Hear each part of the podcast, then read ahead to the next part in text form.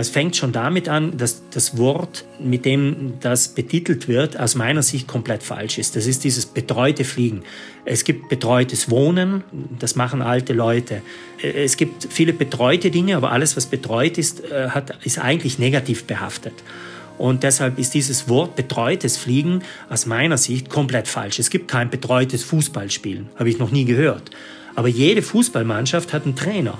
Jede Eishockeymannschaft hat einen Trainer, jeder Skisportler hat einen Trainer. Alle haben einen Trainer. Nur im Gleitschirmsport haben die Leute viel zu wenig Trainer, weil das ist ja betreutes Fliegen und das ist ja schlecht.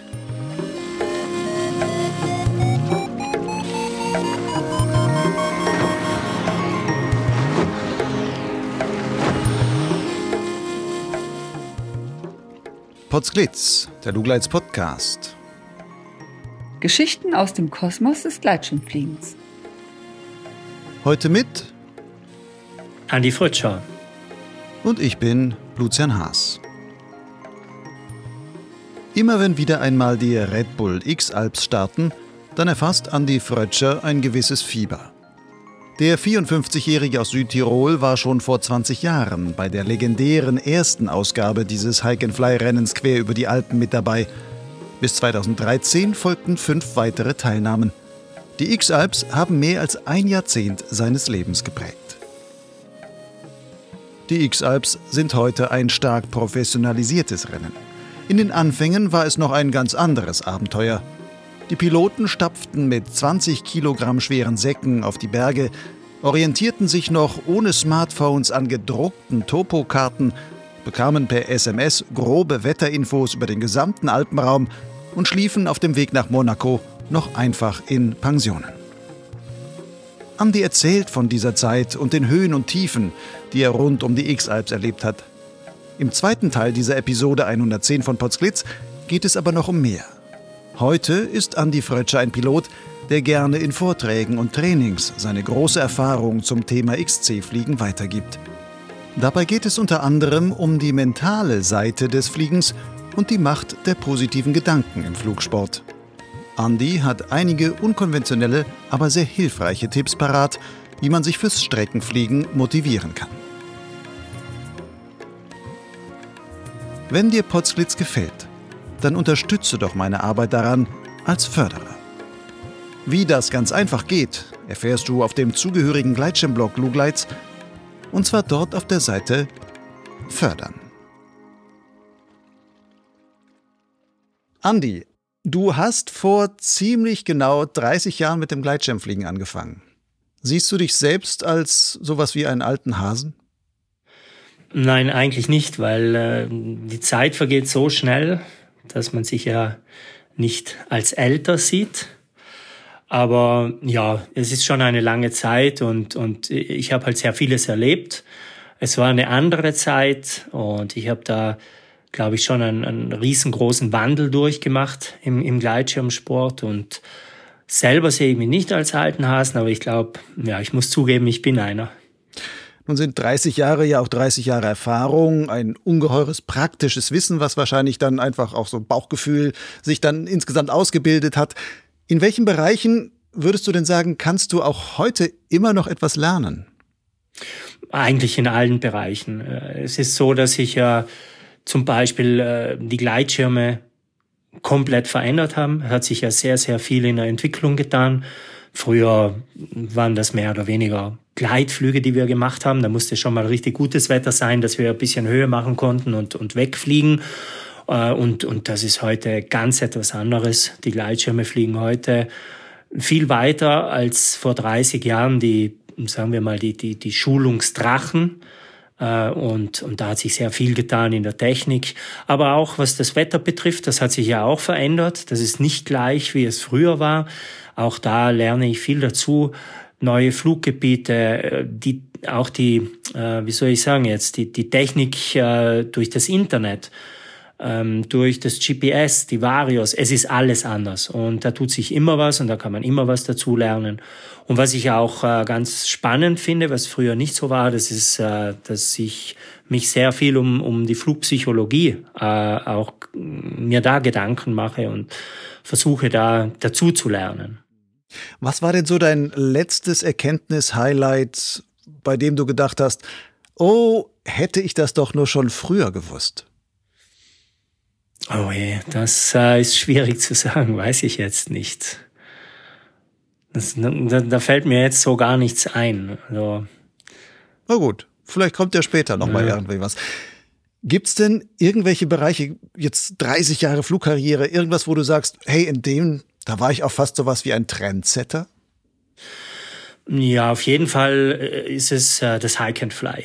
Ähm, alles, was heute mit Hike and Fly zu tun hat, die, die leichten Ausrüstungen und so weiter. Ich glaube, dass wir nicht nur ich, sondern, sondern äh, all jene, die damals äh, bei den X-Alps teilgenommen haben, bei den ersten, dass die da schon so einen, einen, einen Trend gesetzt haben. Das gab es damals ja, ja noch nicht. Es gab keine, keine leichten Schirme, es gab keine leichte Ausrüstung. Es gab einzelne Dinge, aber es war nicht wirklich marktreif.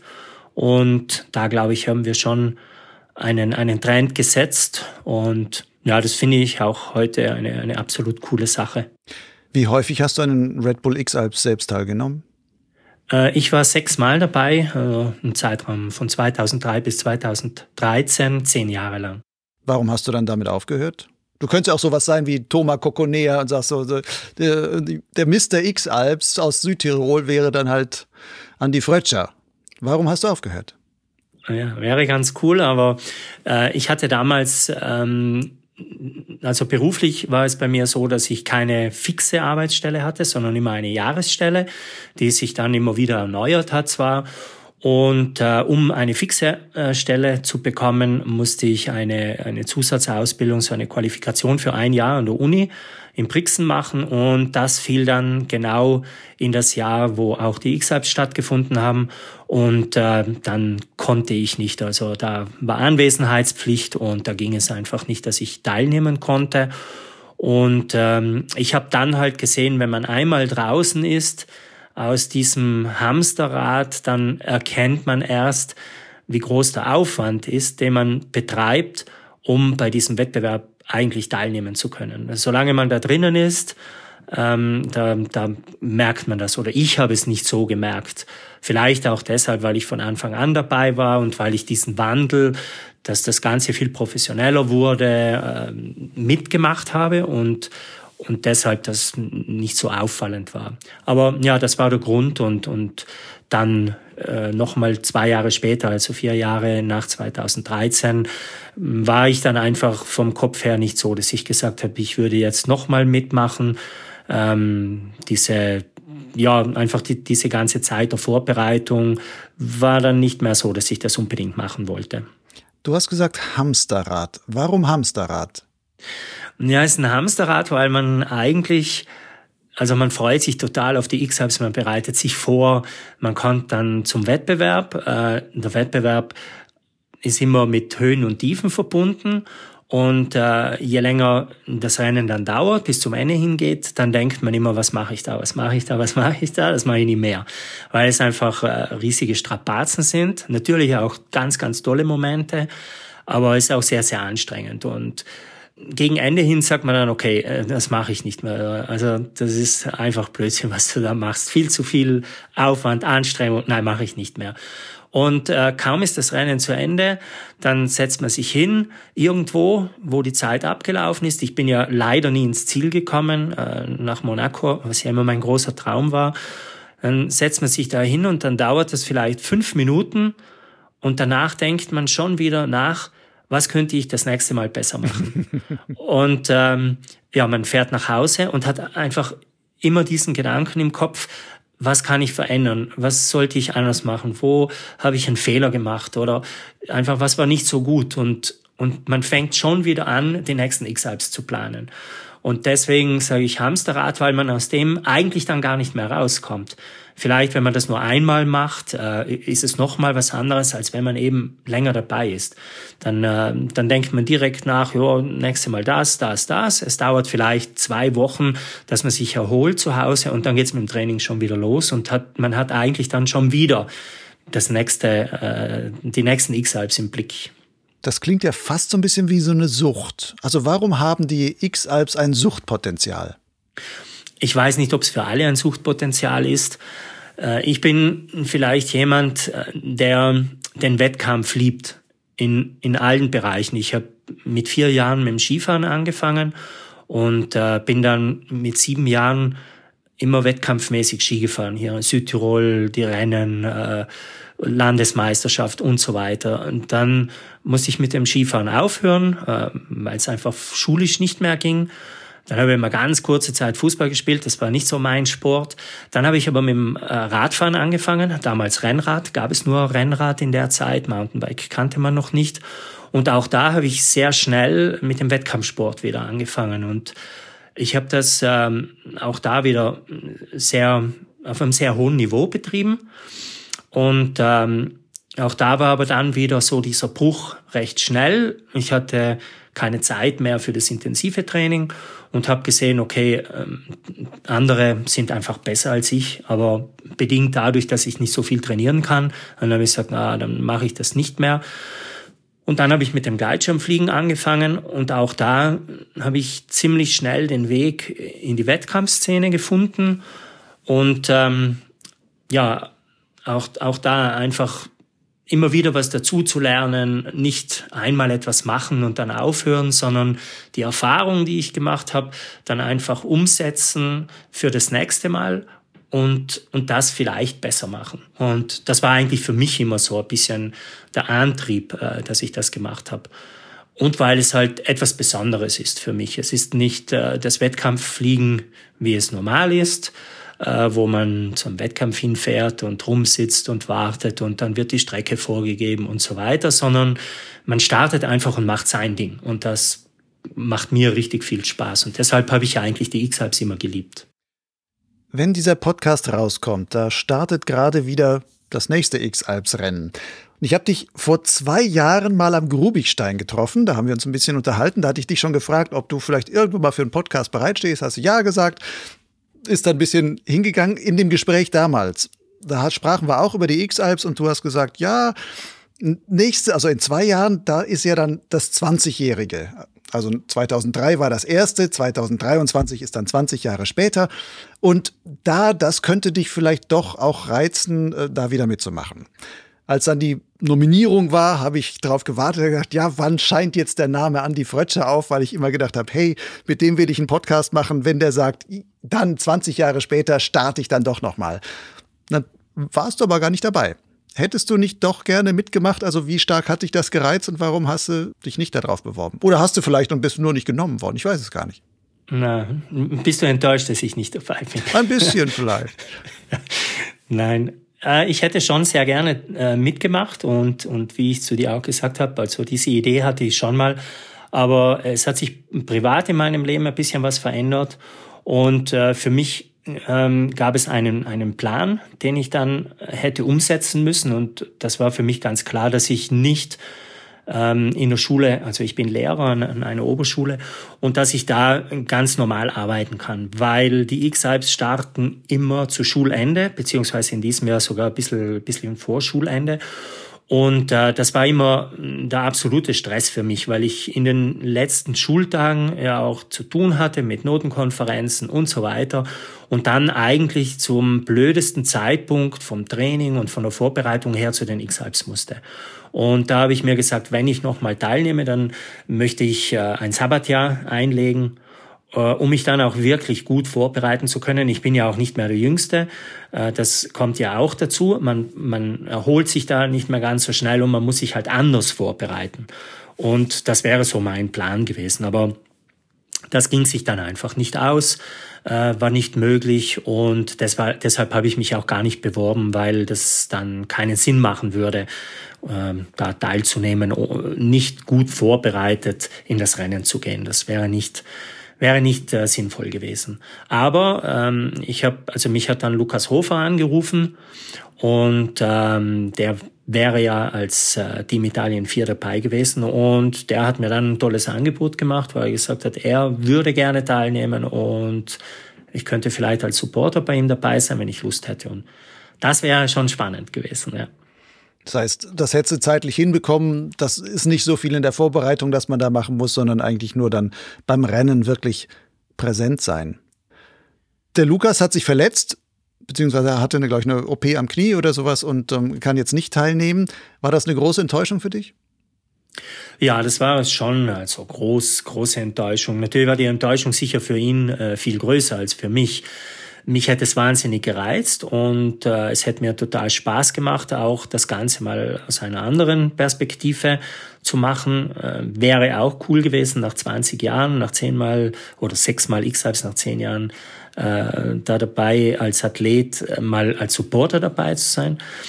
Ähm, ja, aber es ist einfach so. Ähm, es hat sich ja beim Lucky schon die ganze Wintersaison äh, im Biathlon ein bisschen durchgezogen, dass das einfach nicht lief mit, seinen, mit seiner Verletzung.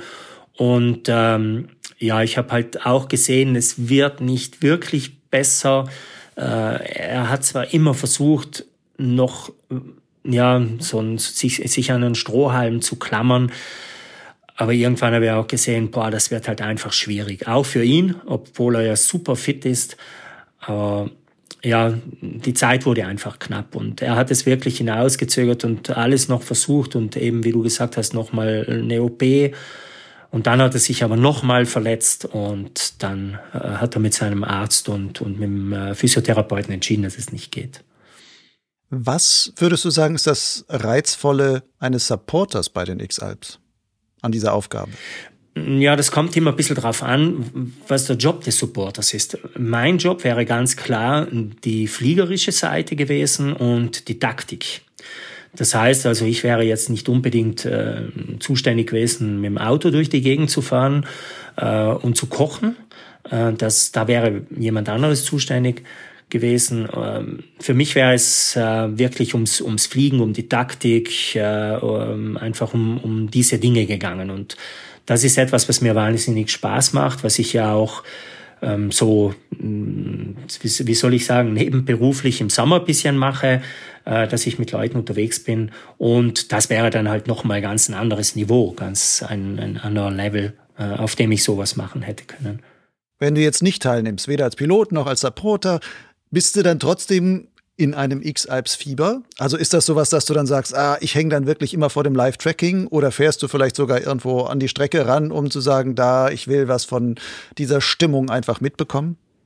Ja, das werde ich auf jeden Fall. Also ich bin auf jeden Fall am, beim Start dabei in Kitzbühel und dann muss ich aber ein bisschen arbeiten. Also sonst hätte ich frei gehabt in der Zeit, wo die X-Alps stattfinden und äh, so mache ich das natürlich nicht.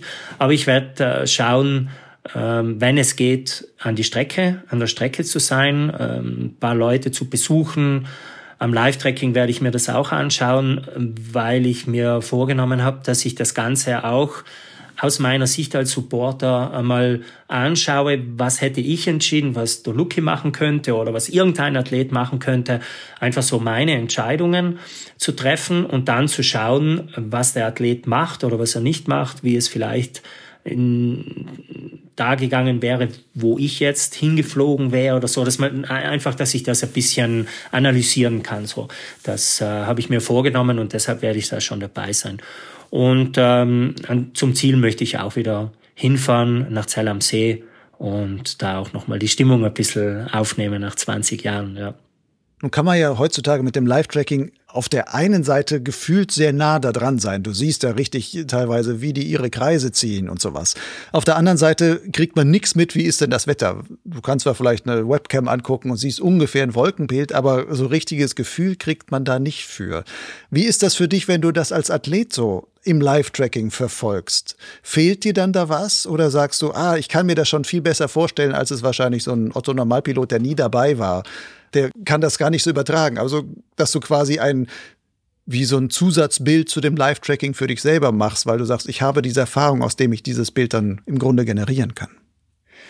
Ja, ich glaube schon, dass das äh, etwas anderes ist.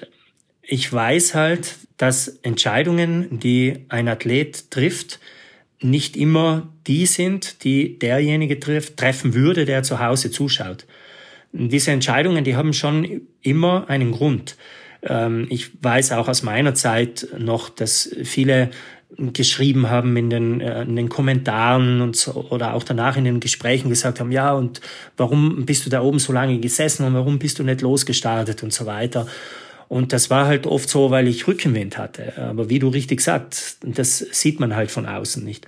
Und äh, ich glaube, da kann ich die, die, die Athleten viel besser verstehen. Da weiß ich schon, okay, wenn das jetzt zum Starten ginge, dann würde der da fliegen.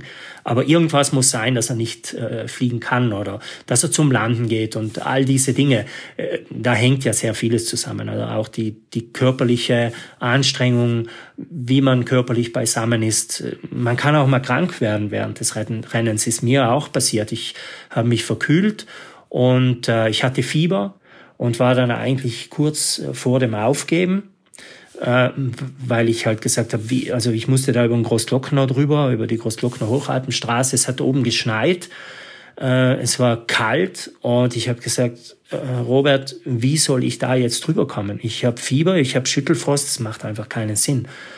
Und diese Dinge, die kriegt halt der Zuschauer zu Hause nicht mit. Und äh, ja, das, kann ich halt ein bisschen besser so nachvollziehen. Okay, das wird den Grund haben, warum der sowas entscheidet.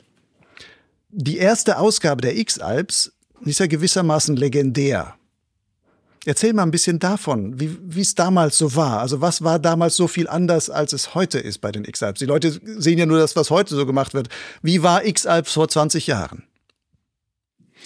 Ja, ich sage es, vor 20 Jahren war ein Abenteuer, ganz einfach. Äh, man kann sich ja kaum vorstellen, dass wir damals kein Internet hatten.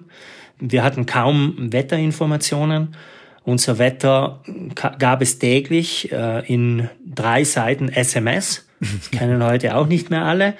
Äh, Textnachricht, Wetter vom Dachstein bis nach Monaco. Und da war eigentlich alles drinnen, also von äh, Superthermik über Regen bis äh, Thunderstorms war alles. Und wir, wir hatten unterwegs jetzt nicht immer so die Möglichkeit zu schauen, wie wird das Wetter. Damals hat man halt noch sehr viel im Fernseher, einfach die Wettervorhersage am Abend geschaut, hatten wir ja nicht. Und da sind wir oft einfach morgens auf den Berg gegangen und ja, und dann wurden wir halt überrascht von Rückenwind oder irgendwas. Das war eines. Das andere war schon einmal die Einstellung, die wir hatten. Äh, es, also ich, ich musste auch immer für mich reden, weil es gab schon ein paar andere, die das anders gesehen haben. Für mich war es so, dass das eine Flugveranstaltung war und kein Wanderwettbewerb. Äh, ich habe mich körperlich nicht speziell darauf vorbereitet, ich hatte immer schon äh, gute Kondition, weil ich halt aus dem Ausdauersport vom, vom Radfahren kam. Aber für mich war das Fliegen. Der Start bei den ersten X-Alps war auch nicht an einen bestimmten Tag ähm, fixiert, so wie das heute ist, sondern der Start äh, wurde einfach innerhalb einer Woche gemacht und zwar, wenn gutes Flugwetter vorhergesagt ist. So, das war auch die Einstellung der Organisatoren. Äh, und ja, wir, wir saßen dann in der Ramsau am Dachstein und haben gesehen, ja, das Wetter wird gar nicht so gut. Ja, wie startet man jetzt? Und dann gab es halt ein kleines Flugfenster und da wurde dann gestartet. Wir sind dann aber auch äh, nicht mit dieser Idee losgeflogen, dass man dann einfach landet und sofort zu Fuß losgeht, sondern ähm, ja, dann landet man und dann bleibt man da und ja, wenn es nächste Mal gutes Wetter gibt, dann fliegt man weiter. Und ja, das war dann halt nicht so und wir, wir mussten halt zu Fuß gehen. Und für mich war es auch so, dass ich ja, mich kannte kein Mensch. Ich war der kleine Andi aus dem Südtirol, der da plötzlich äh, mit dem Weltmeister Kaspar Henny am Start stand und den Hannes Arch da äh, getroffen hat. Äh, der Renndirektor war damals der Steve Cooks. Ähm, seines Zeichens auch Weltmeister. Dann war äh, Will Gett dabei, das war der Weltrekordhalter im Streckenfliegen. Also alles Leute, die ich aus den Zeitschriften kannte. Und plötzlich stand ich mit denen da. Das war schon etwas, äh, etwas sehr Spezielles. Aber wie gesagt, wir waren Abenteurer. Äh, wir hatten Landkarten. Heute hat keiner mehr eine Landkarte in der Hand. Heute haben alle die Landkarten am Handy. Und wenn wir halt weit geflogen sind und keine Landkarte von dem neuen Gebiet hatten, dann mussten wir schauen, wie wir da irgendwie zurechtkamen. Bist du da auch in den Laden reingelaufen, hast gesagt, ich brauche eine Topokarte hier von der Gegend oder wie ging das da? Ja, ja, wurde auch gemacht. Ähm, oder wir haben gefragt einfach die Leute, wo kann man jetzt langlaufen? Die haben das überhaupt nicht verstanden, was wir da machen. Aber ja, entweder man hat sich eine Landkarte schnell besorgt Oder man hat äh, den Supporter angerufen. Mir ist es passiert, dass ich in der Luft war und äh, ich habe mir die Strecke angeschaut. Ich habe ein fotografisches Gedächtnis und wusste, ja, da müssen vier Täler weggehen. Von einem komme ich und dann sind noch mal drei und plötzlich waren aber fünf Täler da. Das kann jetzt jetzt sein. Äh, die Österreicher können ja nicht einfach ein Tal dazu gebaut haben oder so.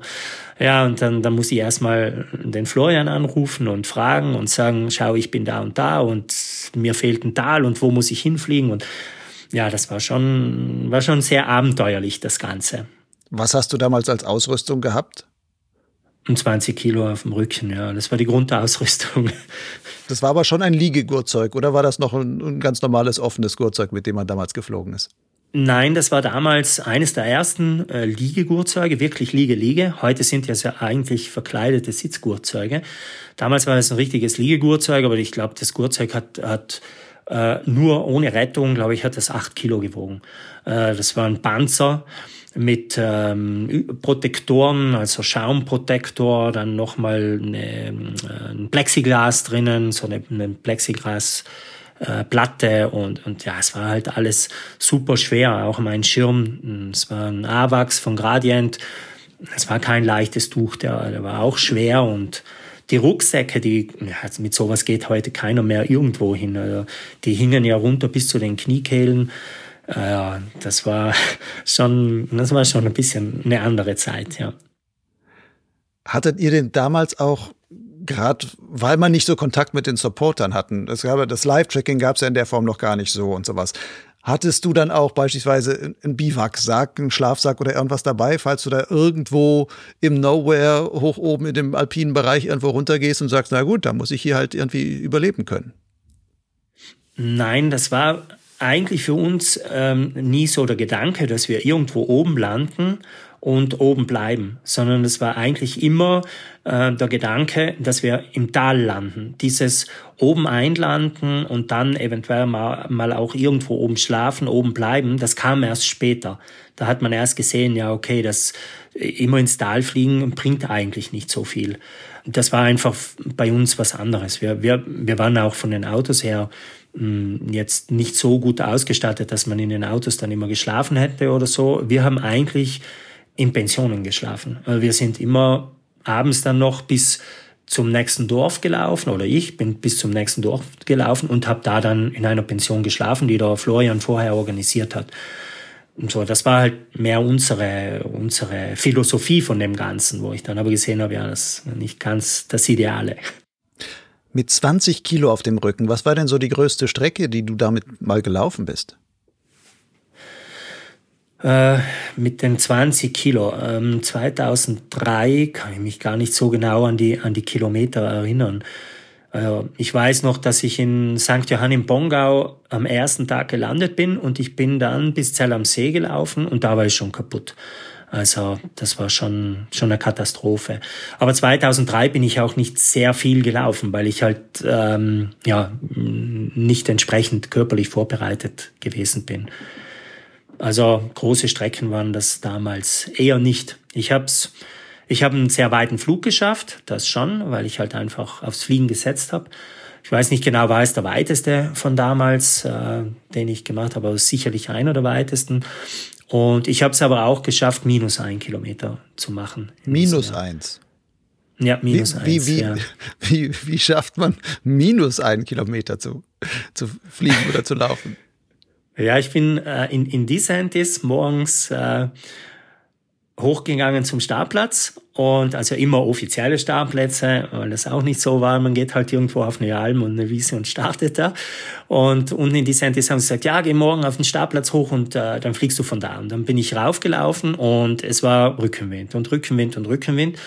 Und irgendwann am Nachmittag, ja, nicht, nicht ganz später Nachmittag, früher Nachmittag, ging es dann zum Starten. Ich bin rausgestartet und bin jämmerlich abgesoffen. Und da, und ich hatte damals auch noch nicht äh, diesen Gedanken, ja, ich fliege einfach weiter, soweit es geht, und gehe dann irgendwo hoch und fliege dann wieder weiter. Und ich habe gesucht und gesucht. Es gibt's ja nicht, dass ich da jetzt keine Thermik finde und bin dann direkt unten an der Talstation wieder eingelandet. Hatte natürlich einen riesen Hals, äh, war total verärgert. Der Florian kam und ich habe gesagt, ja, leck mir am Arsch, ich gehe jetzt nochmal hoch. Das kann nicht sein, dass ich da nicht wegkomme. Und bin dann nochmal zu diesem Startplatz hochgelaufen. Das war dann aber schon äh, relativ spät.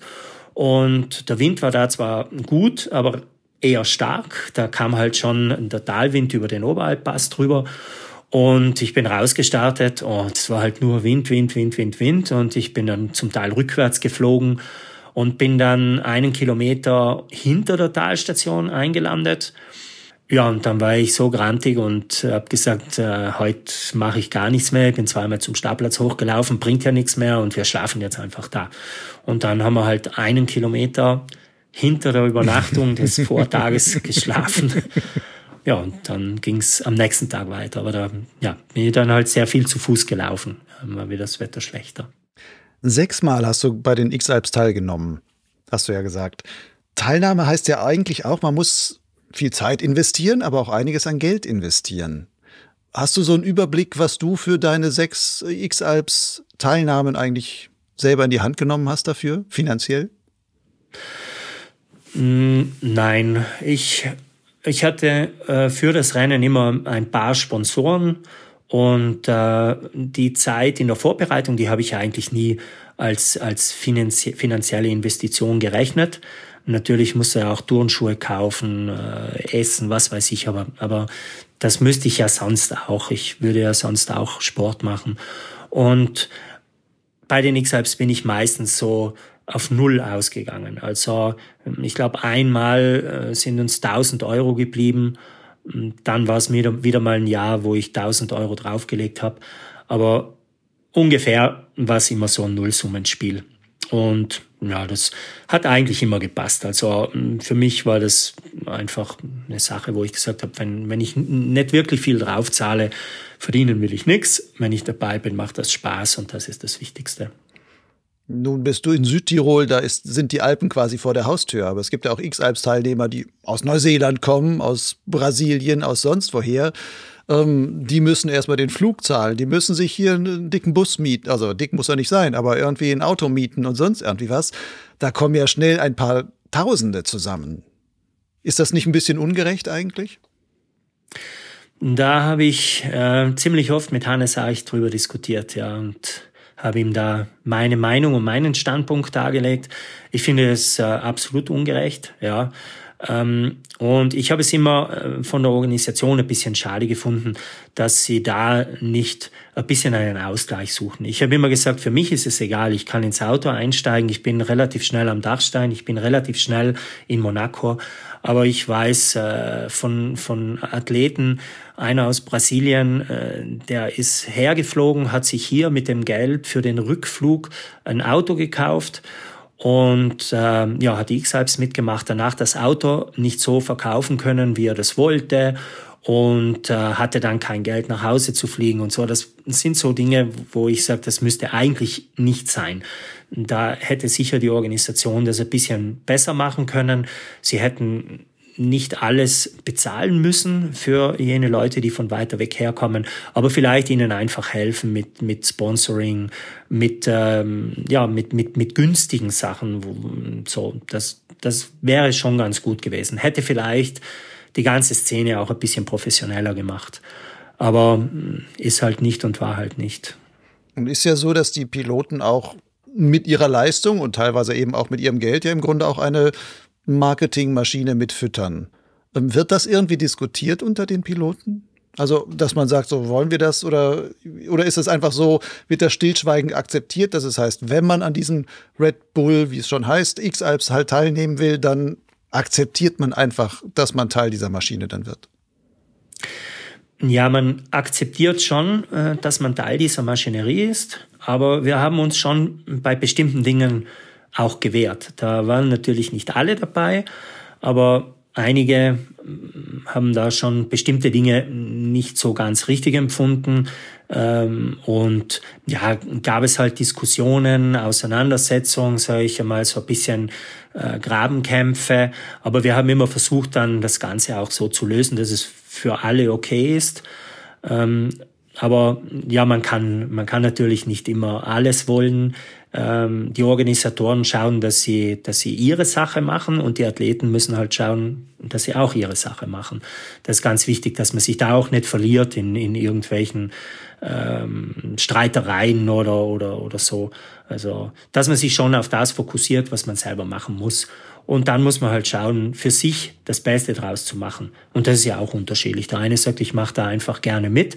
Und auch wenn ich da was drauflegen muss, ähm, ist das so. Und der andere sagt, ja, es ist halt schade, dass ich äh, alles selber bezahlen muss. Oder wie du eben gesagt hast, für die Leute, die von weiter weg herkommen, ist das wirklich eine finanzielle Belastung. Aber das wissen sie auch vorher. Und ähm, ja, da, da müssen sie sich äh, einfach vorher schon damit auseinandersetzen und schauen, wie sie das lösen.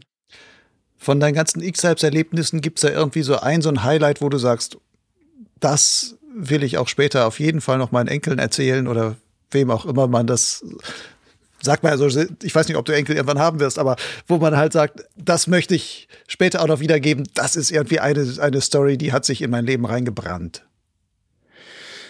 Da gibt es äh, so viele Stories. Wenn jemand bei meinen Vorträgen ist, mal zuhört, dann merkt er, ja, ich, eigentlich könnte ich ja nie aufhören zu erzählen, weil das, das sind so viele äh, eindrückliche Erlebnisse, die einem da bleiben. Das ist nicht eines. Äh, und man kann auch nicht sagen, das ist das Tollste. Im Positiven wie im Negativen. Äh, das ist eine ganze Menge und da könnte ich jetzt nichts herausheben. Sicherlich sind die Dinge, die äh, also noch wenige Jahre zurückliegen, die so gegen Ende meiner X-Alps-Zeit äh, passiert sind, die sind ein bisschen präsenter als die vom Anfang. Aber bei mir ist immer so, ich habe ganz vieles mit, äh, mit Bildern verknüpft. Und wenn ich dann Bilder sehe, dann, dann fällt mir eigentlich immer alles wieder ein. Weil wieder da war ich da und da war das und so. Es sind, ich könnte nicht sagen, was der, das Tollste ist. Von, von den Anfängen war es sicher, also 2003 war es sicher die Siegerehrung äh, mit dem heutigen Fürsten von Monaco, mit, mit Albert. Das war schon ein Highlight. Das war schon absolut cool, weil normalerweise ähm, triff, treffen den nicht so viele Sportler, dass der vorbeikommt, einem die Hand schüttelt, auch Interesse hat, äh, hat sich die Videos, die sie da schon zusammengeschnitten haben, angeschaut und er war schwer beeindruckt. Er ist ja selber auch Sportler, er war ja Bobfahrer bei Olympia und so und er weiß schon, was da dahinter steckt. Und, und das war schon mm, so, das war schon eines der Highlights, muss ich schon sagen. Aber es gab dann auch auf der Strecke ganz viele lustige Geschichten, äh, ja, wo ich mit den Japanern gekämpft habe und ja, da gibt es jede Menge Sachen, die ich da erzählen kann. Meinen Enkeln und jedem, der gerne zuhört. Du hast gerade gesagt, ja, bei meinen Vorträgen, da kriegt man das ja auch so mit. Das heißt, du bist ja auch einer, der gerne sein Wissen weitergibt. Welche Themen liegen dir da besonders am Herzen? Ja, es ist, es geht eigentlich schon um, um einmal das Streckenfliegen äh, und um das sichere Streckenfliegen. So, ich bin jemand, der äh, erkannt hat in, in, in meiner Zeit, dass man von anderen Leuten sehr viel lernen kann. Früher war das nicht so. Äh, früher wurde Wissen eher wenig preisgegeben. Äh, jeder hat geschaut, dass er ja nicht dem anderen irgendwas erklärt und das ist heute halt anders. Und äh, es geht sehr viel darum, dass man ähm, Wissen weitergibt, das anderen hilft, dass sie nicht die schlechten Erfahrungen, die wir machen mussten, selbst machen müssen. Das, glaube ich, ist so für mich eigentlich das Wichtigste, dass man den Leuten wirklich sagen kann, pass auf, bei dem Wetter einfach nicht fliegen gehen, weil es lohnt sich nicht, es bringt nichts. Ich bin so einer, der eigentlich so für die, für die meisten Piloten gegen dieses Föhnfliegen ist, äh, das ja schon mittlerweile ein bisschen heruntergespielt wird. Nicht? Föhn hat ja verschiedene Facetten und ja, und da kann man schon und das ist föhngeschützt und so weiter. Ähm, aber ich sage immer, was, was bringt es einem? Äh, muss es sein? Und äh, da kann man halt äh, sehr vieles weitergeben. Ähm, aber auch bei, den, bei der Routenplanung von den Strecken und so weiter. Also auch da ähm, können die Leute heute sehr viel profitieren von, von den erfahrenen Piloten. Ja. Und ein bisschen ähm, die psychologische Einstellung. Das ist für mich ja auch immer so ein Thema. Ähm, dass viele Leute nicht auf Strecke gehen, weil sie blockiert werden im Kopf äh, von bestimmten Dingen und dass ich da halt ein bisschen helfe und, und ja, selber auch für mich immer wieder was Neues ausprobiere, schaue, was könnte man machen, dass es mehr Spaß macht, dass es nicht eintönig wird, aber auch, dass man motiviert ist, äh, weiter zu fliegen und was zu machen. Mehr Spaß, nicht eintönig, hast du gesagt. Nun fliegst du 30 Jahre. Ist es dir manchmal schon auch bei 30 Jahren Gleitschirmfliegen auch mal eintönig geworden beim Fliegen? Mm, ja, nicht nicht unbedingt. Also ich bin nicht jemand, der zum Beispiel jedes Jahr äh, 20 Mal die, die, das FAI-Dreieck an der Grenze fliegen muss. Das, äh, das, da würde es mir langweilig und deshalb mache ich das nicht. Ich fliege dann lieber irgendwie eine Route oder eine Strecke, die noch nie jemand gemacht hat. Oder wenn das Wetter eigentlich gar nicht so gut ist, dann probiere ich was aus. Oder wenn jemand sagt, na, das geht überhaupt nicht, dann versuche ich das. Und das dauert dann auch meistens länger, bis man da wegkommt und irgendwas erreicht. Es geht nicht mit einmal. Und das sind für mich so ein bisschen mehr die Herausforderungen und deshalb wird es nicht langweilig. Ich genieße aber auch mittlerweile diese ganz gemütlichen Flüge. Ähm, auch wenn es nur mal ein Gleitflug ist im Herbst, so, dann schaue ich mir die vielen Farben an, äh, die man da sieht und das Licht und ich fotografiere sehr gerne in der Luft. Äh, ja, da wird mir eigentlich nicht langweilig, nein. Und ich könnte mich auch nicht erinnern, dass ich einmal gesagt hätte, ah, das ist jetzt langweilig. Eigentlich nicht, nein. Warst du denn früher jemand, der so nach XC Punkten geflogen ist, beziehungsweise danach getrachtet hat, sagen, ja, ich muss am Ende des Tages, will ich da als Tagessieger oder mit zumindest mehr Punkten als die anderen Clubmitglieder bei uns hier in Südtirol oder sowas dastehen. Also warst du auch da in dieser Hinsicht so ein kompetitiver Pilot und bist erst später einer geworden, der gesagt hat, ja, ich fliege halt meine Sonderroute vielleicht, da weiß ich, ich habe meinen Spaß. Vielleicht sind die XC-Punkte am Ende gar nicht so wichtig oder sind gar nicht so viele, die da zusammenkommen, aber du weißt, dass du einen tollen Flug geleistet hast für dich. Aber war das früher was anderes? Hm, eigentlich nicht. Ähm weil ich, äh, jetzt bin ich doch relativ lange Lehrer und viele sagen, ja, ja, die Lehrer, die haben ja immer Zeit, aber ich habe halt nicht dann Zeit, wenn das Wetter gut ist, sondern ich habe das Wochenende Zeit. Wenn jetzt am Mittwoch ein super guter Streckenflugtag ist, kann ich nicht fliegen gehen. Ich kann nicht in der Schule sagen, ich komme einfach nicht. Und da habe ich gesehen, dass ich vielleicht, ähm, wenn am Wochenende ein guter Flugtag ist, kann ich in dieser Tageswertung vorne sein. Ja, das schon, das ist auch ganz nett und schön und ähm, Wenn es passiert, ist es okay. Aber ich habe äh, in der Gesamtwertung nie eine Chance, weil andere einfach einen Tag frei nehmen können äh, und das kann ich nicht. Und deshalb war das für mich eigentlich nie so der Punkt, äh, wo ich gesagt habe, da möchte ich vorne dabei sein. Geht einfach nicht und wenn es nicht geht, dann, dann brauche ich mich da auch nicht irgendwie drauf einlassen. Wie gesagt, Tageswertung mal vorne zu sein, das ist, das ist ganz nett. Aber das ist auch immer schwierig, weil man weiß ja nicht, was die anderen fliegen, wie weit die anderen fliegen. Das ist dann meistens, sage ich immer, so ein bisschen ein Zufallsprodukt. Ähm, die anderen fliegen auch gut, die fliegen auch weit und, und ja, ich habe da, ich habe da Respekt vor jedem, der noch weiter fliegt wie ich. In einem deiner Vorträge, das als Video hast du, oder hast gleich beim Vortrag bei der Wassergruppe gehalten, den kann man auch als Video abrufen. Und da ist eine ganz schöne Sache, die du da erzählt hast. Da hast du gesagt, ja, fürs Streckenfliegen, du gibst den Wegpunkten, wo du hinfliegst, den gibst du Frauennamen. Warum? Ja, das ist mir mal eingefallen, weil, weil meistens bei den Wettbewerben und äh, ja, einfach immer, wo irgendwo Wegpunkte sind, dann heißt ja Turnpoint 1, Turnpoint 2, Turnpoint 5 und was weiß ich. Und äh, das ist ja total langweilig, ist mir vorgekommen, das, das motiviert ja gar nicht. Ähm, und man vertut sich auch, man verwechselt sich und dann haben wir ähm, in Levico ähm, beim Dolomiti Superfly mitgemacht, äh, der Robert, mein Kumpel und ich. Und ich habe zum Robert gesagt, du Robert, ich probiere mal was aus. Äh, mir das mit diesen Turnpoints, das passt mir nicht. Ich gebe den Wegpunkten jetzt Frauennamen. Und dann sage ich, Andi, du spinnst jetzt komplett. Und ich sage, nein, nein, ich bin nicht komplett, sondern ich glaube einfach, dass das lustig ist. Entweder wir nehmen einen Namen von jemandem, den wir da kennen, oder irgend ähm, Sportlerinnen, die ich toll finde, oder irgend sowas. Äh, probieren wir einfach.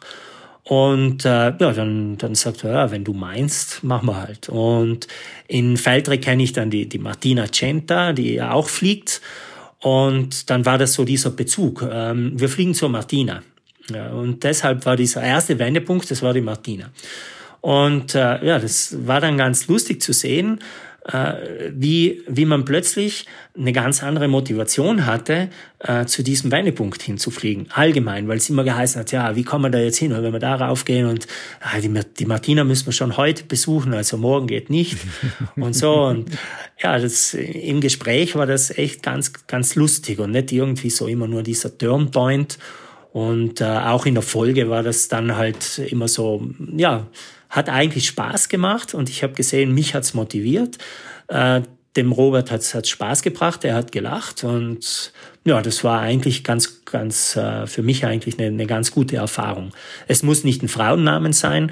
Ähm, es können auch irgendwie, ich habe es damals auch gesagt, ähm, wenn, wenn die Leute sagen, ich möchte bis da und da hinfliegen, dann kann man sagen, dass man sich da eine Belohnung holt, ein Bier oder irgendwas oder Eis. Und mittlerweile ist zum Beispiel bei meinen Streckenflugwochen ganz oft äh, die Eisdiele in Santin Taufers einfach, ja, ich fliege zur Eisdiele. So, und dann wissen wir, Wendepunkt Eisdiele oder Ziel Eisdiele, wissen wir halt, das ist St. Taufers. Und da freuen sich die Leute drauf, weil sie halt nicht sagen, ich fliege nach St. Taufers, sondern ich fliege in die Eisdiele und dann gibt's ein gutes Eis, wenn ich da hinkomme. Also das ist auch diese Belohnung. Ne?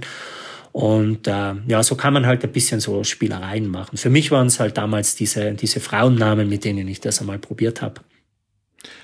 Wenn du sagst, so Streckenflugwochen machst du da, wie kann man, wenn man gleich so eine ganze Gruppe von Piloten hat, wie kann man denen gut was mitgeben dabei? Weil du hast ja vielleicht ganz unterschiedliche Niveaus von Leuten, die schon relativ gut Thermik und so Strecke fliegen können, die ihre Erfahrung haben und vielleicht welche, die sagen, ja, hm, dem müsstest du am besten das Zentrieren noch erstmal richtig beibringen, dass es das geht. Wie kriegt man so eine Gruppe zusammen? Ja, du hast recht. Also das, das Niveau wurde mit den Jahren sehr, sehr unterschiedlich. Wir hatten Leute dabei, die wirklich sehr langsam fliegen, die erst am Anfang der Streckenflüge sind und welche, die schon sehr gut geflogen sind. Das haben wir jetzt ein bisschen geteilt, äh, haben wir geschaut, dass wir, dass wir äh, Piloten mit gleichem Niveau so ein bisschen zusammenbekommen. Und für mich ist einfach die Aufgabe, dass ich so gut es geht, immer den Überblick behalte. Ich muss halt schauen, dass ich sehr viel zwischen den Leuten hin und her fliege, äh, muss sehr schnell fliegen und ähm, dann kann ich den Vorderen wieder äh, sagen, sie können dahin fliegen, das und das und das machen und so weiter. Also wir haben schon immer, immer eine, eine Grundstrecke vorgegeben, wo wir gesagt haben, das und das wäre heute möglich, das können wir machen, damit wir dann auch wirklich alle auf der gleichen Linie ungefähr bleiben und nicht der eine links und der andere rechts fliegt, weil dann würde das nicht funktionieren. Und dann suche ich mir oft einmal die Strecken so aus, dass ich äh, einen Schenkel habe, wo die Leute hinfliegen und wieder zurückfliegen. Dann treffe ich sie auch wieder, dann können die Guten schon einmal vorausfliegen, haben dann irgendwo einen Wendepunkt und kommen wieder zurück. Und die, die weniger gut sind, die können dann, wenn die zurückkommen, einfach umdrehen und mit denen wieder ein Stück mit, mitfliegen und so. Und wie gesagt, ich muss halt dann einfach schauen, dass ich äh, so eine gewisse Zeit bei den, bei den Schlechteren bin. Irgendwann, wenn ich dann sehe, ähm, es geht einfach gar nicht weiter, dann muss ich denen auch sagen, jetzt schau einfach selber, dass du noch weiterkommst. Es kommt auch auf die Zeit drauf an. Die fliegen ja dann auch nicht ganz so lange. Oft einmal sage ich dann, ich glaube, es ist jetzt auch genug für dich, hör in dich rein, schau, ob es noch geht. Äh, und ja, oft wollen sie dann auch selbst landen, wenn es bockig wird oder so. Dann ist immer das, wenn sie ins Tal rausfliegen und eventuell die Ohren anlegen, dann weiß ich, okay, jetzt kann ich den anderen hinterher brettern. Und äh, es geht schon. Also ich sehe die Leute auch äh, meistens und ja, es ist nicht leicht, aber ich krieg's halbwegs gut zusammen, glaube ich. Hm. Das heißt, du fliegst hin und her, hast ein Funkgerät, funkst du dann mit den Leuten oder spiralst du zu denen runter und kreist dann mit denen rum und schreist die an und sagst, jetzt machen wir so und ein bisschen enger oder was auch immer? Ja, genau. Also alles, je nachdem. Also wenn es jetzt eher schwierig ist, dann äh, kreise ich oder spirale ich nicht immer runter, weil ich muss ja dann auch schauen, dass auch nicht ich absaufe, sondern dann helfe ich vielleicht eher über Funk. Ich weiß schon, wo die Thermiken stehen und, und wo die Thermikquellen sind und dann kann ich die Leute schon da ziemlich genau hinschicken und weiß dann auch, okay, jetzt müsste es gehen äh, und dann geht's auch meistens. Oder ja, ich fliege wirklich dann runter und hilf ihnen äh, einkreisen und aufdrehen oder flieg dann auch mit ihnen einfach mal eine gewisse Strecke, gewisse Route, nimm mal eine Abkürzung, speziell mit denen, die ein bisschen schlechtere Schirme haben. Ich habe auch Leute dabei, die fliegen da mit A-Schirmen mit. Da waren wir vor, ähm, wann war es, vor zwei Jahren, waren wir mal im Hauptkamm unterwegs auf äh, über 4000 Meter, ähm, einfach mit dem A-Schirm. Also ist auch da keine Grenze gesetzt, was ja viele Leute immer glauben. Also, man muss ja einen, einen hochklassifizierten Schirm haben, um sowas zu machen. Und das ist absolut nicht der Fall. Aber mit solchen Leuten muss ich dann eher schauen, dass ich ein bisschen Abkürzungen finde, damit wir den, den besseren hinterherkommen. Aber ja, ich muss da alle Register äh, meines Könnens ziehen. Das macht dir dann aber auch wahrscheinlich richtig Spaß. Es macht mir total Spaß, es ist aber auch sehr anstrengend. Also am Ende des Tages bin ich dann ganz schön kaputt, weil ich muss im Grunde genommen für acht Leute fliegen, also für sieben Teilnehmer und für mich und die alle im Blick behalten. Nutzt du auch heutzutage dann Technik dafür, dass du beispielsweise irgendwie so ein Live-Tracking hast und wo du sagst, da sehe ich äh, meine Gruppe, habe ich irgendwie in einem Live-Tracking zusammen und da kann ich drauf gucken und sehe, wer fliegt denn voraus und wer hängt hinterher? Oder ist das wirklich alles im Blick behalten, wirklich mit deinen Augen? ich versuche es immer im Blick zu behalten, wenn es geht. Wenn ich dann einmal wirklich gar nicht mehr weiß, wo die Leute sind, ähm, speziell so ein bisschen gegen Ende des Tages, dann schaue ich schon, äh, wo die Leute umgehen. Da kann ich auch einmal ins Live-Tracking schauen. Aber es ist halt ganz oft, dass es nicht richtig funktioniert, dass es bei einem sich ausgeschaltet hat und der gar nicht merkt, dass es nicht läuft und so. Ähm, es funktioniert nicht, nicht immer perfekt. Ich versuche, wenn es geht, die Leute wirklich im Blick zu behalten und zu sehen, wo sie sind. Sie geben mir dann oft einmal auch ähm, einfach eine Rückmeldung. Ich mache jetzt diesen Talsprung und dann sehe ich sie aber auch gleich wieder. Dann weiß ich schon wieder, ah ja, da ist er und dann kann ich wieder weiterhelfen. In der Vorbereitung zu diesem Talk habe ich dich auch mal gefragt, ähm, über welches Thema du gerne der Community vielleicht mal was mitgeben würdest. Und du hast gesagt als Antwort, die Macht der positiven Gedanken im Flugsport. Was ist die Macht der positiven Gedanken und wie groß ist diese Macht? Ja, ich glaube, dass das schon äh, viel, viel ausmacht. In jeder anderen Sportart ähm, sind ja Sportpsychologen, äh, die da den, den Athleten weiterhelfen. Und im Gleitschirmsport wird in diesem Bereich eher wenig getan. Ähm, das ähm, aus meiner Sicht zu wenig. Vor allem Ängste wegzunehmen, äh, dass man, dass man ja einfach Spaß am Fliegen hat und äh, nicht sich selber blockiert, weil man bestimmte Ängste hat. Äh, oder, wie eben gesagt, äh, diese, diese Ziele sich setzen, wo möchte ich hinfliegen, speziell mit diesem Wegfliegen, das Streckenfliegen. Die Leute fliegen nicht weg, weil sie immer ans Auto denken. Das, ähm, ja, das ist halt äh, diese, diese Blockade. Ja, das Auto steht da und wenn ich jetzt wegfliege, dann komme ich nicht mehr zum Auto. Und ähm, das ist für mich immer ganz spannend, wenn man die Geschichte dann umdreht, wenn man zum Beispiel, was das Auto betrifft, nicht äh, mit dem Auto zur Seilbahn und mit der Seilbahn zum Startplatz fährt und dann nicht wegfliegt, weil das Auto am, an der Seilbahn steht, sondern das Auto irgendwo stehen lässt und das Auto plötzlich zur Motivation wird, weil ich will ja zum Auto kommen. Ich fahre morgens mit dem Auto da und dahin, lasse es stehen, fahre mit den öffentlichen Verkehrsmitteln bis zur Seilbahn, fahre mit der Seilbahn hoch und dann ist es eine Motivation, zum Auto zu kommen. Und äh, so dreht man das Ganze um. Und so hat man plötzlich äh, von dieser Bremse ähm, so einen positiven Gedanken. Oder sich zu belohnen, das ist auch etwas, was ich gelernt habe, ähm, dass ganz viele Leute ich habe dir vorhin gesagt, ich habe von Maximilian den Podcast äh, gerade vorhin gehört, dass ganz viele Leute, äh, wenn es nicht so läuft und wenn sie zu, also ihrer Meinung nach zu früh landen müssen, dann sind sie grantig und fluchen rum und tun und machen und schimpfen. Und ich bin da jemand, der mag das überhaupt nicht, weil das ist absolut negativ. Einmal das allererste ist, dass man froh ist, gesund gelandet zu sein, weil das ist nicht selbstverständlich. Das habe ich auch erst lernen müssen. Früher war das für mich auch so, dass das ganz logisch war und dass ich grantig war, wenn ich abgesoffen bin. Heute ist das nicht mehr so. Heute weiß ich, es hätte auch schief gehen können. Oder wäre ich nicht da abgesoffen, vielleicht wäre es dann schief gegangen. Das ist auch so ein Gedanke, den man mal haben kann, weil man weiß ja nicht, was was gewesen wäre. Ne? Und ähm, ja, und dann einfach sagen, so, das ist gut gelaufen. Ich analysiere dann ganz kurz für mich, was habe ich falsch gemacht, dass ich da jetzt stehe und da, was weiß ich, diesen Talsprung oder was nicht geschafft habe. Das sind dann fünf Minuten. Die gebe ich mir, da kann ich auch grantig sein mit mir selber, aber danach ist auch gut. Und dann sage ich so, habe ich es gut gemacht? Ja, eigentlich schon. Das war jetzt schon, also kann ich mich belohnen. Und dann gehe ich irgendein gutes Getränk trinken, das ich gerne mag, für mich als Belohnung ein Eis essen, so. Ich bin aber auch jemand, der sich bestraft, wenn's, wenn ich weiß, das ist jetzt ganz schlecht gewesen. Dann sage ich auch, okay, heute gibt's kein Eis, fertig. Und wenn du jetzt schwitzt, ist wurscht. Das nächste Mal strengst du dich mehr an. So muss ich nicht ganz oft zum Glück machen, aber mache ich auch. Und ja, das, das habe ich auch in, bei den X-Apps gelernt. Einfach diese positiven Gedanken zu haben. Und ähm, wenn es schlecht läuft, wenn man irgendwo landen muss, bei den X-Apps zum Beispiel, ähm, einfach sagen, so, und jetzt, weil es nicht so gut gelaufen ist, weil du einen Fehler gemacht hast, läufst du den Berg umso schneller hoch.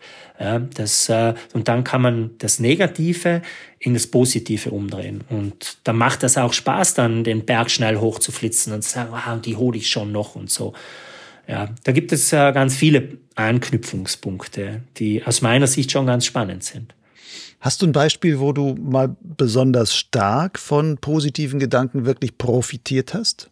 Wo du sagst, das habe ich eigentlich nur geschafft, weil ich diese positiven Gedanken dann hatte oder das entsprechend irgendwas Negatives ins Positive gedreht habe? Mm, sagen wir mal so, also die Euphorie ist ja auch was Positives. Und mm, bei den, bei den X-Hypes 2005 da lief es mir am ersten Tag richtig gut. Äh, bin ich super gut weggekommen und bin dann zwar, ähm, wir sind damals auch am Dachstein gestartet und ich bin noch ähm, ungefähr mm, bei Fieberbrunn bin ich irgendwo gelandet am Abend und habe schon gemerkt, so, wow, das war jetzt richtig gut. Ich glaube, die anderen sind so hinter mir und es müsste eigentlich ganz gut gehen. Und dann habe ich gesehen, dass der Urs Lötscher noch in Talmitte über mir drüber geflogen ist. Der hat da die Umkehrthermik noch schön genutzt und ist äh, bis, äh, bis nach Kitzbühel geflogen. Und ja, das natürlich tut einem das im ersten Moment weh, aber dann habe ich mir gedacht, okay, der ist jetzt an mir vorbeigeflogen, das ist eigentlich der einzige, den ich gesehen habe. Das heißt, ich müsste eigentlich Zweiter sein. Dann habe ich Florian angerufen und die Jungs, die da noch dabei waren, schaut mal nach. Na, du bist Zweiter. Und ja, obwohl er an mir vorbeigeflogen ist, war es für mich aber dann die Motivation, richtig Gas zu geben und zu schauen, ihn einzuholen. Und, äh, und da habe ich halt die Tage danach profitiert, wobei ich heute weiß, dass, ich, dass es mich übermotiviert hat. Ich habe dann zu viel gemacht und, und habe dann am Ende nach drei Tagen äh, hatte ich mein Pulver verschossen und das war dann nicht gut. Ja. Aber ähm, ja, die, es hat mich motiviert, einfach ähm, vorne zu sein, auch den Urs vorbeifliegen zu sehen, zu wissen, er ist vor mir, aber ich wollte ihn immer einholen. So, und das war damals bei ihm, aber mm, es war auch bei den letzten X-Alps. Ich weiß nicht mehr, wie der Japaner hieß, aber der hat mich da an der Zugspitze überholt. Wir saßen im Nebel und er war eigentlich hinter uns und schon da langsamer und ist halt oben rausgestartet bei Sonnenschein. Und ich habe ihn lange nicht gesehen, aber er war für mich immer so die Motivation, ich will den einholen, ich will ihn einholen. Viele andere, die sagen, ja, und das ist eh alles blöd und so weiter. Und für mich war es einfach die Motivation. Er hat mich überholt, schlechtes Erlebnis, aber den will ich wieder erwischen. Hast du denn diese Art des positiven Denkens, hast du dir das selbst beigebracht oder hast du mal irgendwie ein Mentaltraining gemacht, wo du sagst, so als Gleitschirmflieger, ich will mir da psychologische Hilfe holen? Oder sind das einfach deine, deine Lebenserfahrung, die da oder deine Lebensweisheit, die mittlerweile da durchscheint? Ja, im Grunde genommen habe ich das äh, bei den X-Hypes gelernt. Also, damals, äh, also zu den Anfängen gab es ja niemanden, der sowas gemacht hat. Äh, und und da war es halt am Anfang wirklich so, dass man das Negative aufgenommen hat und in eine solche Negativspirale geraten ist. Äh, das Wetter war schlecht, ich war körperlich dann einfach schon total fertig, äh, ich konnte nicht mehr gescheit fliegen, weil ich mich nicht mehr konzentrieren konnte und dann hatte ich auch gar keine Lust mehr Und dann war das halt nur mehr so ein Rumgejammer. Und irgendwann habe ich mir gedacht, okay, aber jammern hilft ja auch nichts. Also du bist da dabei, du willst da dabei sein und da musst du jetzt durch. Das ist eben so. Und damals habe ich das noch nicht so, ähm, so wirklich herausfindet oder noch nicht gemerkt, dass man das umdrehen kann. Aber das hat dann sich mit der Zeit entwickelt. Und ja, als, als dann die ersten äh, die ersten kamen, die gesagt haben, ja, das kann man auch im Gleitschirmsport machen und äh, einfach da was angeboten haben. Da habe ich mir dann mein Buch durchgelesen und habe gesehen, ja, eigentlich mache ich das mittlerweile genauso. Ja, und äh, ja, das, diese, die Psychologen, äh, die das für den Gleitschirmsport anbieten, die sagen auch nichts anderes als das, was ich eigentlich mache. Das sind schon noch ein paar Kleinigkeiten, die dann noch dazukommen, wo ich sage, ah ja, das habe ich eigentlich gar nicht gedacht oder so. Aber im Großen und Ganzen hat sich das einfach durch, hauptsächlich durch die X-Alps so entwickelt. Einfach quasi Learning by Doing. Ja, ganz genau. Das haben wir ja früher auch gemacht. War ja sehr viel. Ich habe damals einen Flugschein ganz normal in der Flugschule gemacht, aber gelernt haben wir da nicht wirklich so viel. Äh, sind rausgestartet und sind eingelandet. Das hat uns äh, der Fluglehrer beigebracht. Aber Streckenfliegen oder so, das, das war halt damals noch nicht. Das, das hat ja niemand beigebracht. Hat man immer selber probiert, ausprobiert. Und so wie beim Fliegen waren das dann halt auch irgendwann diese psychologischen Dinge. Gibt es Sachen, wo du heute sagen würdest, oder wenn du mal zurückdenkst, an den jungen Andi, als er anfing zu fliegen und so seine ersten Versuche machte und sich vielleicht auch so äh, die ersten Flügel mal so ein bisschen angebrochen hat oder sonst irgendwie was. Gibt es was, wo du sagen würdest, ah, das würde ich dem eigentlich heute gerne mitgeben? Von deiner Erfahrung jetzt, wo du sagst, hey, damit könnte ich dir in deiner Fliegerkarriere irre was erleichtern was dann genauso jetzt vielleicht auch für Zuhörer, die sagen, ich stehe am Anfang meiner Fliegerkarriere, also was kann ich, kann mir ein Andi mitgeben, wo ich sage, hey, das könnte eine echte Erleichterung für mich sein? Also für, für mich selber jetzt, für mich und für mich als, als Typ, wie ich war, äh, glaube ich, wäre das Allerbeste, dass ich mir sagen würde, Andi, du bist nicht unsterblich. Das war so am Anfang ein bisschen das Problem. Also ich dachte immer, es kann eh nichts passieren äh, und ich kann das und das ist alles kein Problem. Es ging dann einmal fast schief. Äh, da hatte ich sehr, sehr viel Glück. Ja, ich habe halt in, jedem Moment genau das Richtige gemacht. Ich bin damals ins Tuch gefallen äh, und hatte 700 Meter Freifall. Äh, die Sekunden habe ich nicht gezählt. Das war irgendwie eine irre lange Zeit, wenn ich so nachdenke. Das das hat wirklich sehr lange gedauert, aber das waren ein paar Sekunden. Und ich habe es geschafft, aus dem Tuch rauszukommen, weil ich damals ein Rettungssystem hatte, das Cutaway, ähm, das ja nur äh, auslöst, wenn der Hauptschirm wegfliegt. Und wenn du dann im Schirm drinnen liegst, äh, dann löst es halt nicht aus. Deswegen wäre das eigentlich nur mit Rundkappe zugelassen gewesen. Aber als Südtiroler braucht man halt keine zweite Rettung, habe ich damals gedacht. Und ja, es ist alles gut gegangen. Äh, ich bin da ganz normal mit meinem Rettungsfallschirm gelandet. Aber das war eigentlich der Punkt, wo ich gemerkt habe, okay, äh, du kannst nicht alles. Ja, es geht halt einfach nicht alles. Wir haben halt jeden Blödsinn einfach ausprobiert. Ja. Das würde ich, äh, das würde ich mir schon mitgeben und sagen, lass das, pass einfach auf. Du kannst ganz viel erreichen, du kannst ganz viel probieren, aber immer bewusst machen die Sachen. Nicht einfach so, jetzt fliege ich mal ins Lee, ja, sondern bewusst ins Lee fliegen. Wenn du weißt, was du tust und was dich erwartet, oder wenn du zumindest eine Ahnung hast, dann, äh, dann bist du auch auf vieles vorbereitet. Und dann passiert das eben nicht, dass du da eben plötzlich im Schirm hängst. Es kann immer noch passieren, aber ja, man, man, man ist halt einfach mehr gefasst auf diese Dinge. Aber dafür muss ja, das, das wäre was. Dafür muss man aber eigentlich auch erstmal wissen, was ist ein Lee, wo bildet es sich vielleicht und zu sagen, ja. jetzt fliege ich entweder bewusst rein oder ich vermeide es bewusst. Aber sehr viele Piloten und Pilotinnen, gerade auch am Anfang, wenn man noch gar nicht so viel weiß, kann man ja vieles gar, eigentlich noch gar nicht richtig einschätzen. Und man begibt sich eigentlich, so gesehen ist ja jeder Flug dann ein, ja, ein Flug ins Ungewisse so ungefähr. Man weiß, man weiß häufig gar nicht selber, was man sich da vielleicht antun könnte. Ja, da, da hast du recht. Also das eine war ja jetzt auf mich bezogen ne? und ich glaube jetzt auf die, auf die große Masse bezogen. Ähm, finde ich, dass die Leute heute sehr viele Möglichkeiten haben, äh, sich erfahrene Piloten irgendwie zu angeln, die ihnen helfen. Äh, ich hatte da auch, auch mit dem DHV äh, vor einem halben Jahr mal so ein bisschen die Diskussion und habe das auch ganz, ganz bewusst in meinem Vortrag dann so gesagt. Ähm, bei, den, bei den Gleitschirmfliegern ähm, ist dieser, dieser Trainer eher verpönt, dass sich die Leute einen Trainer nehmen, einen Coach nehmen. Es fang, fängt schon damit an, dass das Wort ähm, mit dem das betitelt wird, aus meiner Sicht komplett falsch ist. Das ist dieses betreute Fliegen. Es gibt äh, betreutes Wohnen, das machen alte Leute. Ähm, es gibt viele betreute Dinge, aber alles, was betreut ist, äh, hat, ist eigentlich negativ behaftet. Und deshalb ist dieses Wort betreutes Fliegen aus meiner Sicht komplett falsch. Es gibt kein betreutes Fußballspielen, habe ich noch nie gehört. Aber jede Fußballmannschaft hat einen Trainer. Ja. Jede Eishockeymannschaft hat einen Trainer. Jeder Skisportler hat einen Trainer. Alle haben einen Trainer. Nur im Gleitschirmsport hat, haben die Leute viel zu wenig Trainer weil das ist ja betreutes Fliegen und das ist ja schlecht. Nicht?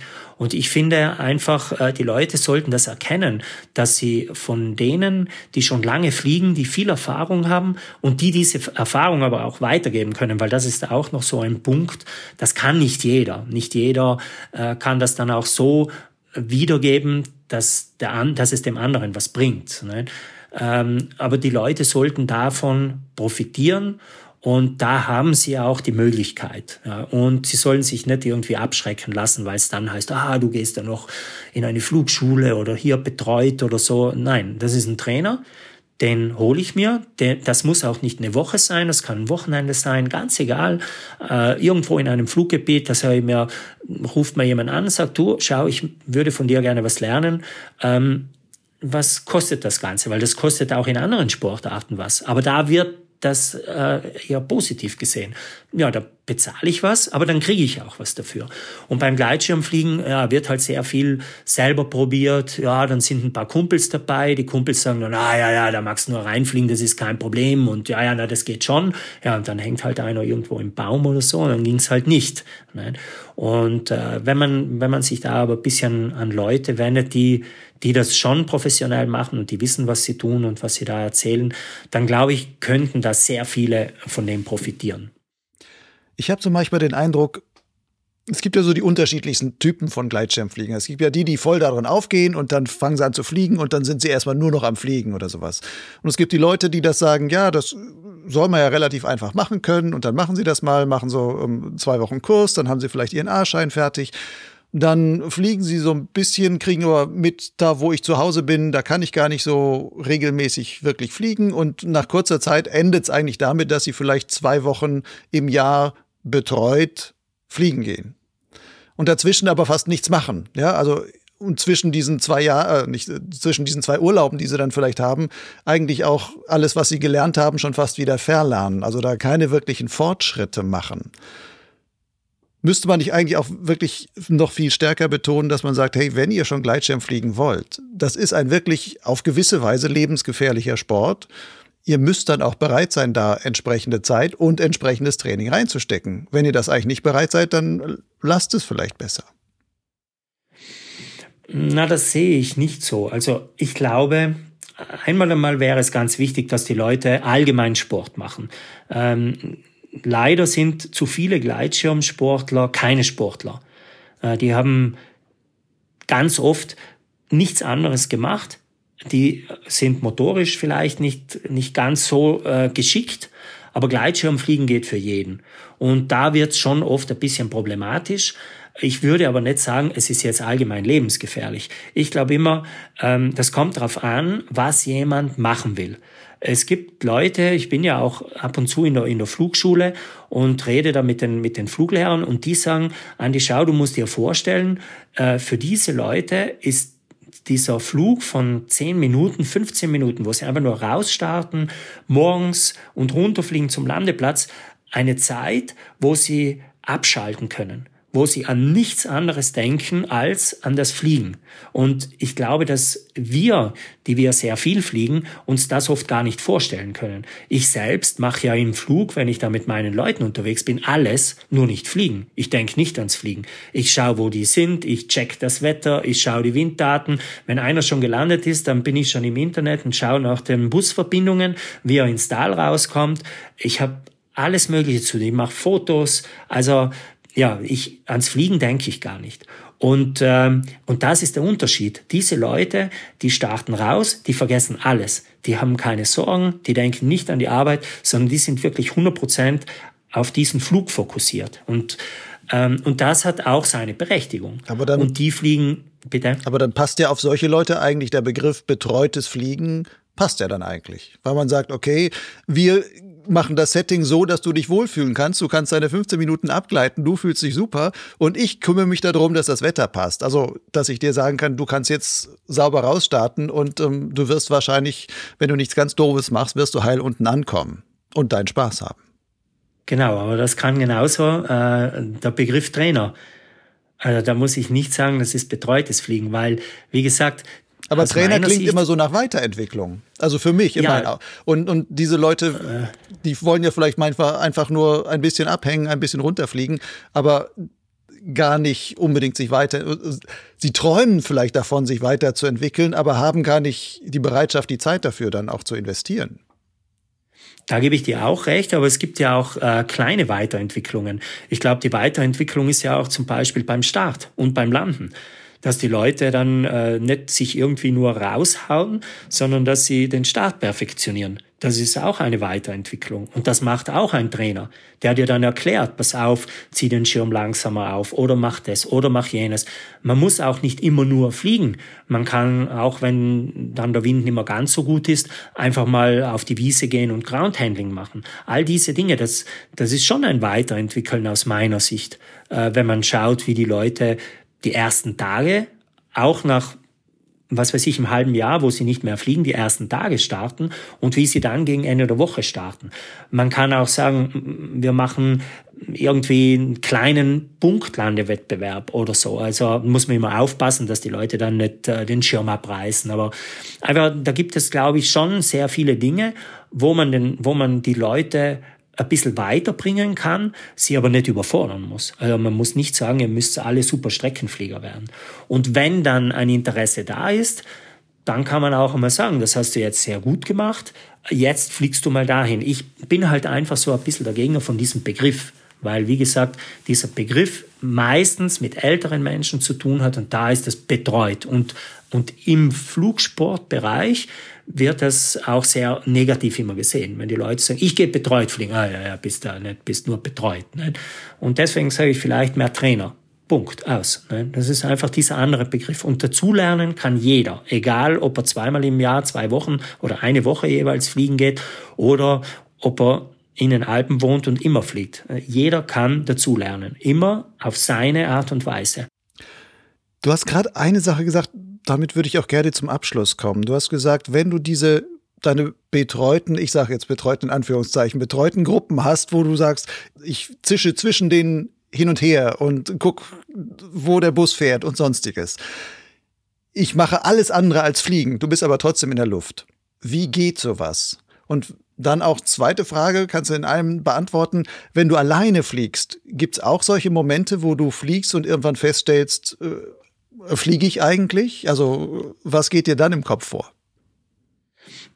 Ja, also wenn wenn es jetzt richtig bockig ist, dann bin ich auch am Arbeiten, konzentriert sein, äh, dann muss ich wirklich fliegen. Dasselbe gilt, wenn ich tief bin. Dann muss ich auch auf mich schauen, dass ich hochkomme, da muss ich fliegen. Und ansonsten bin ich jemand, der immer schon sehr viel probiert hat.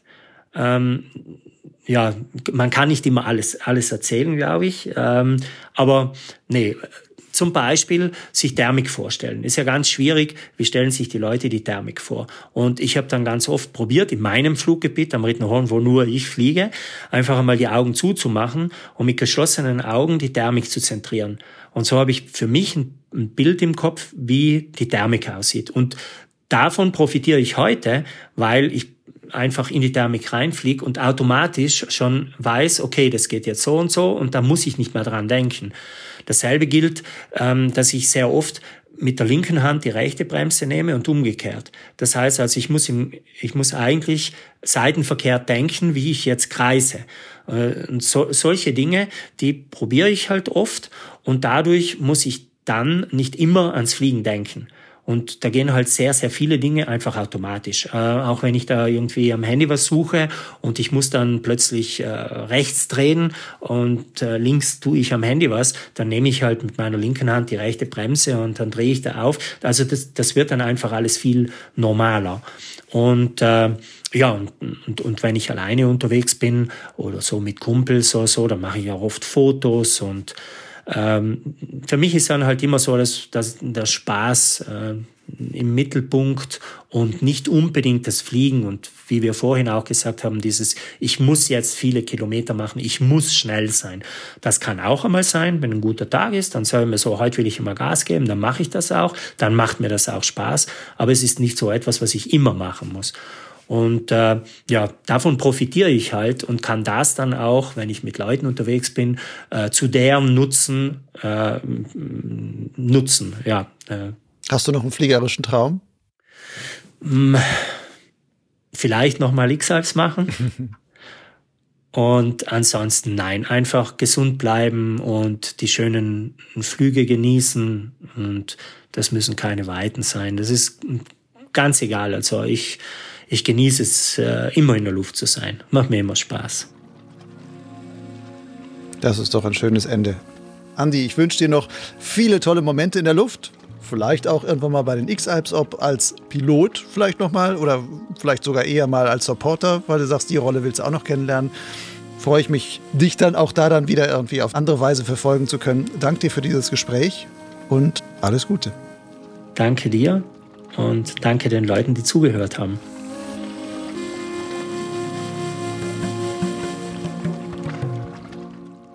Wenn dir diese Potsglitz-Folge mit Andy Fretscher gefallen hat, dann hinterlasse doch auf Spotify, iTunes oder welche Audioplattform du auch immer fürs Podcast-Hören verwendest, eine positive Bewertung. So hilfst du mit, Potsglitz in der Gleitschirmszene bekannter zu machen. Oder du empfiehlst den Podcast gleich im persönlichen Gespräch mit deinen Fliegerfreunden weiter. Einige Links zu den in dieser Folge angesprochenen Themen findest du in den Show Notes in meinem Gleitschirmblog Lugleitz. Ich bin Lucian Haas und der Produzent von Potsglitz und Lugleitz. Als freier Journalist lebe ich auch von diesen Angeboten. Allerdings verzichte ich bei der Finanzierung bewusst auf Werbung, Paywalls oder Abo-Regelungen. So wie die Natur mir beim Fliegen die Aufwinde schenkt, so setze ich darauf, dass du mir als begeisterter Hörer und Leser finanziellen Auftrieb gibst. Als Förderer darfst du so viel geben, wie du willst, beziehungsweise selbst entscheiden, was dir so ein Angebot wert ist. Falls du dir unsicher bist, welcher Betrag vielleicht angemessen wäre, hier eine kleine Hilfestellung. Ein häufig gewählter Förderbeitrag ist umgerechnet 5 Euro pro Monat. Aber egal, was du zahlst, jeder Betrag trägt in der Summe einen wichtigen Teil dazu bei, dass sich Potsglitz und Lugleitz im Dienst der Gleitschirmszene auch in Zukunft weiter betreiben und entwickeln kann. Und zwar unabhängig und werbefrei. Alle nötigen Infos, wie dein Förderbeitrag mich erreicht – findest du auf lugleitz.blogspot.com. Dort gibt es den Menüpunkt Fördern. Lugleitz schreibt sich L-U-G-L-I-D-Z. Bis zum nächsten Mal. Fall nicht vom Himmel,